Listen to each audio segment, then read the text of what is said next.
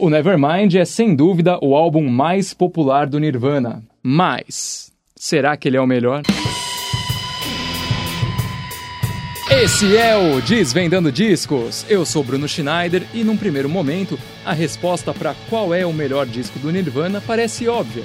Ainda mais quando a gente compara os números de vendas desses álbuns e as músicas que normalmente estão na playlist da galera. Só que, estudando o conteúdo desses álbuns com mais atenção, eu já posso dizer que não dá para cravar esse título instantaneamente nas costas do Nevermind. Nirvana foi uma banda grunge nascida em 1987, liderada pelo vocalista, guitarrista e principal compositor Kurt Cobain. E é difícil encontrar alguém que discorde que o Nirvana foi a maior banda grunge de todos os tempos e a banda mais importante de rock dos anos 90 também. E nessas afirmações, a gente não está levando em conta necessariamente a qualidade sonora dessa banda em relação às outras da época, e sim o impacto cultural que esses caras tiveram sobre o mundo inteiro. E da mesma forma que o Nirvana acendeu que nem um foguete na direção do sucesso, o final da banda também veio como um meteoro com a morte do Kurt Cobain aos 27 anos em 1994.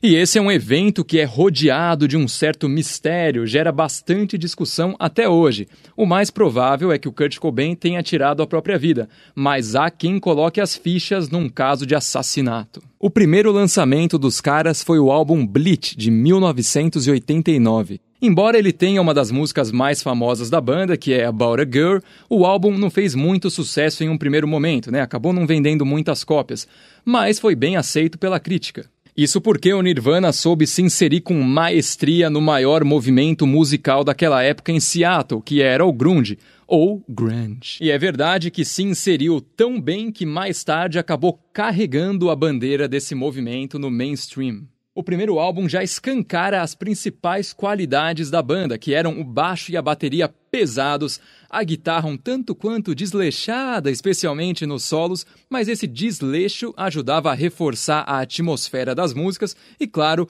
o vocal característico do Kurt Cobain, que por vezes só murmurava umas coisas no microfone e por outras rasgava a garganta de um jeito que não tinha como ser saudável. As faixas que eu destaco aqui são About a Girl, que tem a melodia mais bem elaborada de todo o conjunto, Floyd's The Barber, que tem uma letra viajadíssima, a pessoa vai no barbeiro, acaba sendo torturada e tudo isso se passa no universo de uma série dos anos 60 de Andy Griffith Show. E outra interessante é Paper Cuts, que provavelmente é a mais pesada do disco. Ela é baseada numa história real que o Kurt leu num jornal de um menino que vivia trancado no porão e era abusado pelos pais. Depois disso, a popularidade do Nirvana foi crescendo, a banda fechou contrato com uma gravadora grande, trocou de baterista e em 1991 lançou seu grande sucesso, aquele que vendeu mais de 30 milhões de cópias ao redor do mundo até hoje, o Nevermind. E o baterista que entrou pro Nirvana foi ninguém menos do que o Dave Grohl, outro desses caras que a gente olha e já pensa: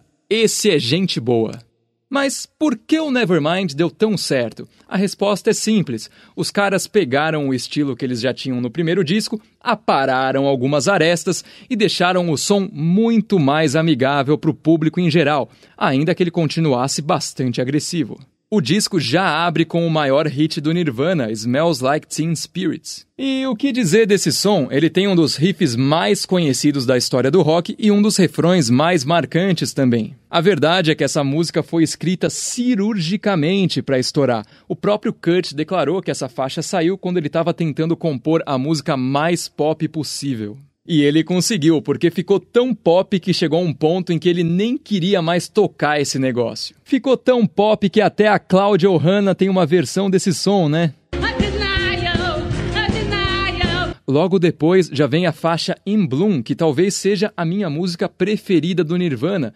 E o motivo disso pode ser a sequência de acordes, que tem uma passagem bastante peculiar, que é até um pouco jazzística, para dizer a verdade. Se o jazz fosse escrito com power chords, o Nirvana teria entrado em outro campo da música nesse som aí. Mas acho que o que eu mais gosto mesmo nessa faixa é a letra, especialmente no refrão, quando o Kurt canta.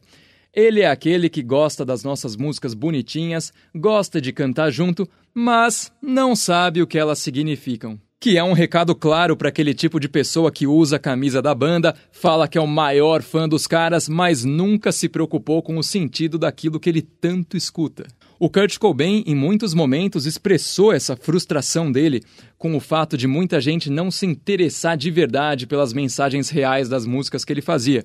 E esse é um sentimento que era compartilhado pelo Jim Morrison, e vale lembrar que ambos fazem parte do Clube dos 27. Come As You Are é uma música que tem um daqueles riffs que todo guitarrista de primeira viagem aprende a tocar. E isso é ótimo, mesmo essa introdução sendo muito inspirada na música 80s do Killing Joke. Por sorte, não rolou processo nessa história. Outro hit enorme desse álbum é Lithium, que além de ter uma progressão de acordes muito legal, tem uma letra bem abrangente. Ela engloba temas como depressão, bipolaridade, drogas, alucinações e religião. Assim como Paper Cuts, Polly também é inspirada numa história real pesada, dessa vez o sequestro de uma menina de 14 anos em 1987. Na letra, inclusive, o Kurt Cobain não poupa detalhes sobre o que aconteceu com essa criança.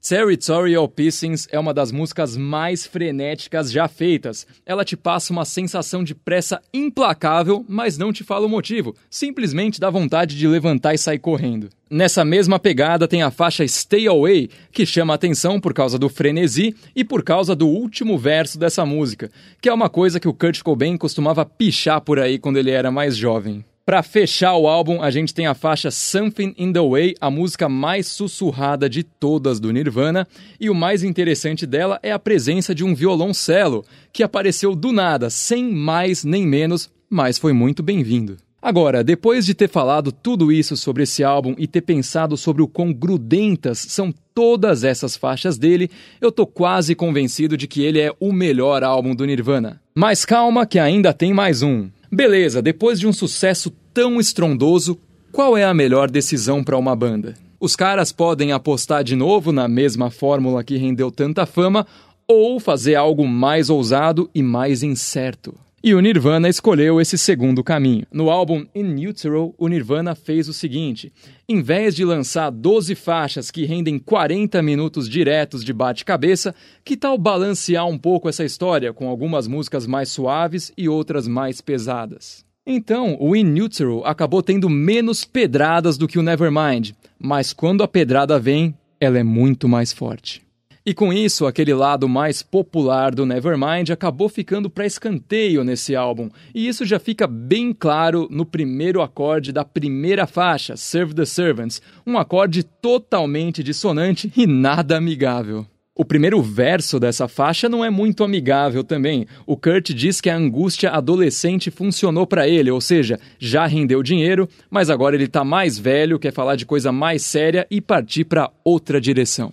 Nesse álbum a gente tem também outra composição que eu sempre achei incrível, Heart Shaped Box. Essa é possivelmente a melhor melodia que o Kurt Cobain já escreveu e ela funciona excepcionalmente bem em cima desses três acordes que são bem simples, mas que não resolvem para lugar nenhum. Eles são mais ou menos como um beco sem saída harmônico. Quando você une essa ideia com a letra que fala sobre o relacionamento conturbado do Kurt com a Courtney Love, onde os mesmos problemas se repetiam incessantemente, tudo faz sentido. Depois de uma faixa tão melodiosa, já vem logo Rape Me, cujo título já é desconfortável pra caramba, né? E não é à toa que essa música gerou tanta polêmica na época. Mas a música é um protesto, então ela tinha que chamar a atenção mesmo. Outro título que chama a atenção é Frances Farmer Will Have Her Revenge on Seattle, que é a história da atriz Frances Farmer, que tinha sido diagnosticada com esquizofrenia e internada compulsivamente num hospital psiquiátrico. E existem boatos de que nesse hospital ela ainda passou por uma lobotomia. Como se o tema da música não fosse interessante o suficiente, tem um verso aqui que merece destaque. I'll miss the comforts in being sad. Eu vou sentir falta do conforto em ficar triste. Na sequência vem a música Dumb, que é uma das mais relevantes do disco por causa da letra simples que passa com bastante clareza a angústia do Kurt Cobain quando ele se depara com a felicidade das outras pessoas. Ele declarou que não conseguia entender como uma pessoa que tem um emprego ruim, passa 10 horas por dia vendo TV e não tem vida social, consegue ser feliz. Então, quando ele se depara com a felicidade por um motivo banal, ele se questiona: será que eu sou idiota ou será que eu estou simplesmente feliz? Ah, e nesse som o violoncelo voltou. Eu não posso deixar de falar aqui sobre a faixa Milk It, que para mim é de longe a música mais perturbadora que o Nirvana já lançou. Nos primeiros versos, o Kurt Cobain já fala que ele é um parasita vivendo dentro dele mesmo e que ele não precisa de um hospedeiro para sobreviver. Só nessas duas linhas já dá para tirar muita informação sobre como estava o lado psicológico dele.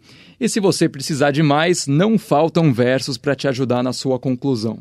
E ainda para complementar essa ideia, na sequência vem a faixa Penny Royal Tea, que é basicamente um chá abortivo, e o eu lírico fala que vai tomar esse chá para conseguir se livrar dessa vida indesejada que está crescendo e tomando conta dele.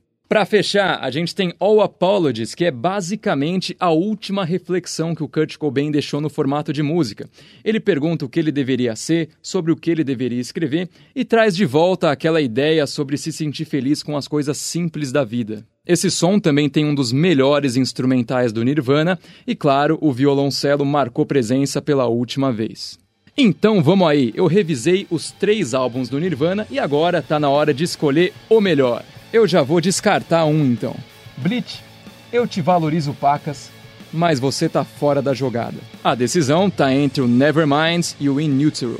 O Nevermind é um álbum de hits, é aquele que tem refrões fortes, é aquele que agrada com facilidade, é aquele que gera interesse nas pessoas. Já o In Utero é aquele álbum onde a banda teve mais liberdade artística, eles escolheram agradar menos gente, mas deixar ali exatamente a mensagem que eles queriam passar com mais significado, mais nuances e mais ousadia. E é por isso que hoje eu escolho o In Neutral como o melhor álbum do Nirvana.